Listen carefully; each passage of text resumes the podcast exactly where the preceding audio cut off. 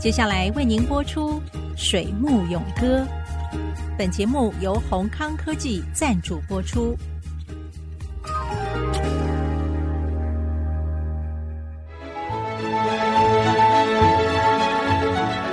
从产业到生涯，听女性科技人的坚持。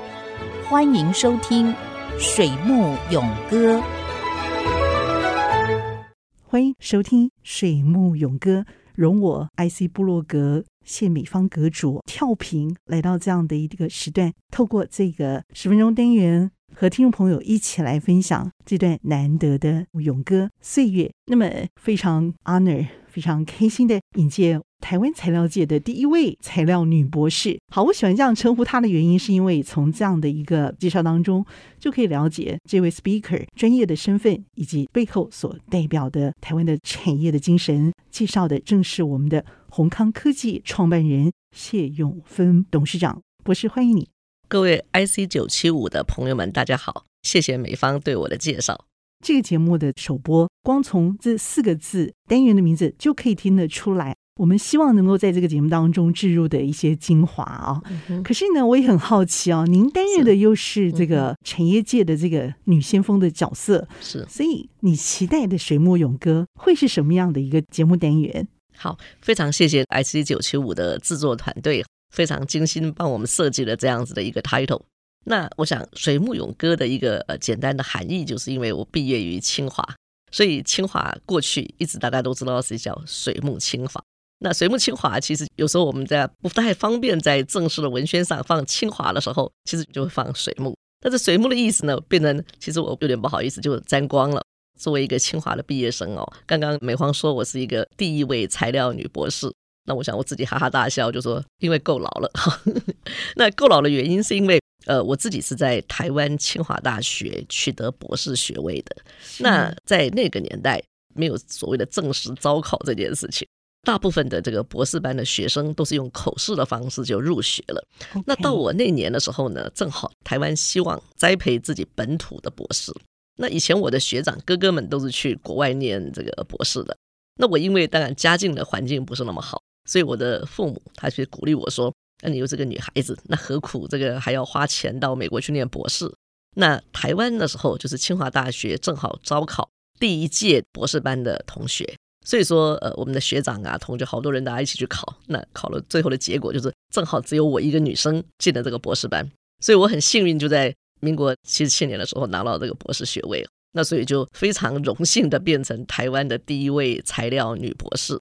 所以我说，其实也不是任何的这个什么特殊的安排哈。我觉得在大多数人的成长过程当中，有时候其实是那个机运，正好你就活在那个时候，那正好政府有这么样的一个策略。开始栽培台湾本土的博士。那我在博士毕业以后，其实我短暂的时间哈，在工研院的电子所工作。第一年工作的时候呢，我爸爸就从这个报纸上看到说，诶，因为台湾的电信研究所跟美国贝尔实验室买了很多的电信器材。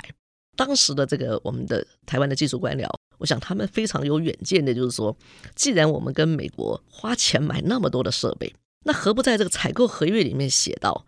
如果哪一天台湾有自己栽培出来的本土博士的时候呢，那就希望说，在这个采购合约里面能够搭配美国贝尔实验室呢，必须要收我们台湾三个刚刚毕业的本土博士。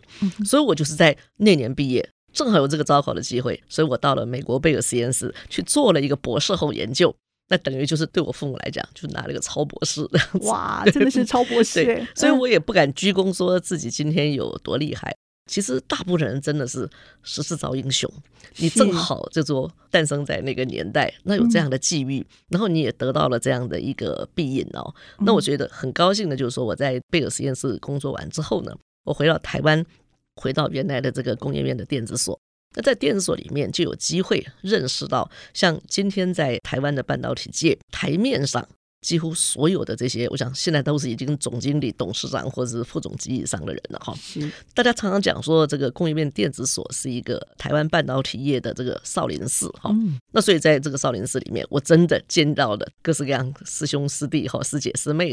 那所以说，也造就了台湾办的好几届目前，我想在高阶主管上面，大家或多或少其实都可以拉得出一点点的关联。你是不是在工研院的电子所、材料所，甚至于化工所或光电所待过这样子？嗯，所以说，我想这是一个非常好的一个 big family 的概念。那当然，再再的感谢，我想在这个蒋经国时代哈，在李国鼎时代，这些非常优秀的台湾的这些领导者，他们有这个远见，然后在台湾播了这个种子。那所以，经过我们这些人，我想过去三十年、这个四十年的青春哦，大家把台湾的这个半导体界做得这么样的蓬勃，这么样的好。那以至于现在，大家都把台湾的半导体业反过来，其实是比台湾的任何的这个政治的情势、经济的情势，这个半导体业反而对我们来讲是一个最最最算长得最好的一个果实了。那我想，今天台湾的各行各业，大家都在被庇荫着啊，被这个果实给庇荫着。所以我说，我只能说是恭逢其盛，那这是非常荣幸也非常高兴的事情哦。就说自己可以学材料，然后又可以把这个知识跟技术。用到自己现在的工作当中，那也为台湾的这个产业经济做了一点点的贡献。那我想，这个是每一个人都会很祈求的一个梦想。那我真的这么幸运的能够做到，那我所以只能说是真的是时势造英雄啊，不敢有任何的鞠躬。我想时势也造女英雄，对不对？嗯，我想四个重要的生涯当中，您就经历了三清，是都是在清华度过，所以水木勇哥听得出来有清华很浓厚的这个生活智慧就在这当中，而且还有一个勇字啊，谢永芬的勇这个字啊，希望这个单元能够带给听众朋友什么样的一个启发？我想我们今天做这个节目最主要目的就是说，我们怎么去分享我们在人生当中的你一点点的小故事。可能自己亲身经历的一些事件吧，或者是你从某些事件当中得到了一些启发，这样子。那我觉得任何一个小的事情，有时候好像是在书本上的这种老生常谈，可是你真正的放到我们自己人生的体验里面的时候呢，你会发现，哎，为什么过去人讲的都是对的？嗯，好，那为什么我们今天，哎，人都是需要经过验证之后，你才同意他真的是对的？就千金难买早知道，对不对？是是是，就是这个概念。就是我们今天在《水木勇哥》这个节目当中呢，我会比较呃想要跟大家分享的，就是我自己亲身经历的很多的这个事件跟故事，在这当中有非常多可能是我父亲跟我讲的话，有很多也是我妈妈常常对着这个女儿啊苦口婆心劝说的一些事情。那甚至于有一些是我自己跟我自己的公司里面的同仁，我们有时候在开会啦，有时候在讨论一些事件的时候，哎，我忽然福至心灵光乍现，或者福至心灵的就冒出了那么一句话，这样子。那我觉得想要分享的就是我对这些事情的一些感受。那当然，你说是不是也包含了我对今天所有的听众朋友的一个期待？现在自己都已经变成六十几岁的人了，好像也要跟 好像也要跟大家讲一下这个老生常谈这样子。好，那这些老生常谈都是我自己真正亲自感受到的事情这样子。所以我觉得在《水木勇歌》里面，我说是不是把我自己的人生故事当做一首歌？我只是用清清淡淡的一些话语跟大家讲一下。哎，我唱完这首歌之后，你听起来觉得如何？这样子，因为我爸爸帮我取这个名字叫永芬的时候呢。很多人就会笑我嘛，你说永远分开，嗯嗯，大概永远分开，永远分开，有有一半说对了这样子哈。嗯、那或者说，你是不是在咏唱一段很芬芳的这个经历或者是过去这样子？好，那“咏”这个字，其实在我们那个年代的小朋友，大部分的名字里面应该很少有这个字，几乎没有哎、欸。那我就想说，那我爸爸是看哪个连续剧，还看哪个爱情小说里面抄来的？我问题也是这样。不过基本上我非常喜欢这个字，因为算命先生看算到这个“勇”字的时候，一看，嗯，你中年应该会赚很多钱。从现在回头看，他是对的。可是当你还是一个小朋友的时候，你只看了自己这个名字，哎呀，这我名字里面怎么这么多口啊？或者说怎么这么多言呢？没错，我妈妈常常说，所以你爱讲话，你真的爱讲话，而且还超好听的。那我妈妈常常告诫我，言多必失，女孩子家不要讲那么多话。是女孩子最好就闭嘴。嗯，对，很多长辈都会这样讲。哪来那么多意见呢？对，哪里轮得到你说话这样子？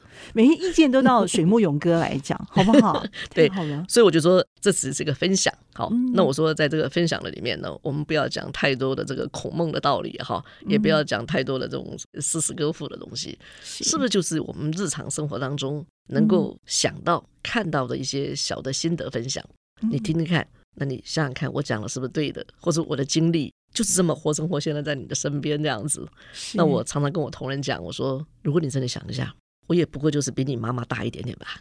嗯、或者是哎，我勉勉强强当当你的大姐姐应该还行吧？是吗？嗯、听听看我的看法，跟我自己亲身的经验，哎，我是这么经过的，那你要不要参考一下？要，一定要的。所以我说，就是很轻松而已，很有趣的一个分享。Okay. 那也让所有的听众朋友们来看看我的人生故事。期待第一集的播出，也期待我们未来更多的水木勇哥的风华节目。谢谢我们的谢永芬博士，谢谢主持人水木勇哥，我们下次见，拜拜。水木勇哥由宏康科技赞助播出，宏康科技电子产品的医疗中心，提供各种分析诊断，The best R&D partner。